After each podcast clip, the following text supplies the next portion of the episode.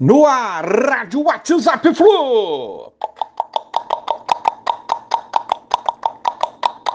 Bom dia, galera. Tricolor, 21 de maio de 2023.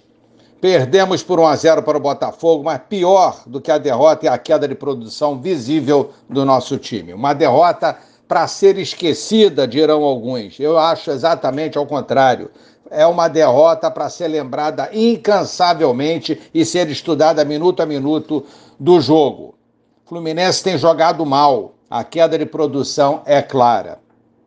Para exemplificar, podemos citar apenas os três clássicos que disputamos aqui contra os nossos adversários do Rio: Vasco, Flamengo e Botafogo. Com um empate com o Vasco, onde a falha do Fábio pode ter maquiado uma possível queda de produção do nosso time já naquela época.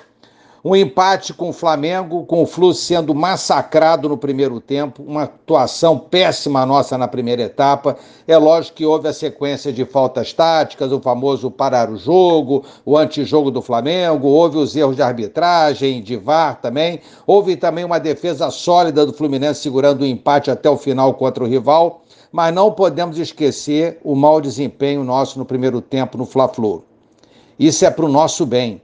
Ontem é, maior posse de bola, porém efetividade zero, sem criar chances de gol nenhuma. Qual é a bola, exemplificando aí, que o Cano recebeu em condições de finalizar? Nenhuma. Esse é um bom termômetro para a partida de ontem, para a gente avaliar a nossa atuação de ontem. Agora, gente, é manter o equilíbrio, inclusive o Diniz, muito nervoso à beira do campo. Há erros de arbitragem. Ontem, uma patetada incrível né, da equipe de arbitragem na substituição do Samuel, era para ser o Manuel, enfim. É... Já não teremos o Diniz à beira do campo domingo contra o Corinthians, fora de casa. Só ele, Diniz e a comissão técnica que estão no dia a dia exaustivo de treinos, viagens, jogos, lado a lado com o elenco, podem avaliar e recolocar o Fluminense no caminho certo. Cansaço, o Bota também está. Cansado, Bota também está. Citei isso aqui sexta e repeti ontem, sábado, aqui na rádio. Tropeçaram, Botafogo, para o Goiás e para o Atlético Paranaense. É o que temos que fazer agora. É o que o Botafogo é, fez. Reagiu e venceu a gente ontem.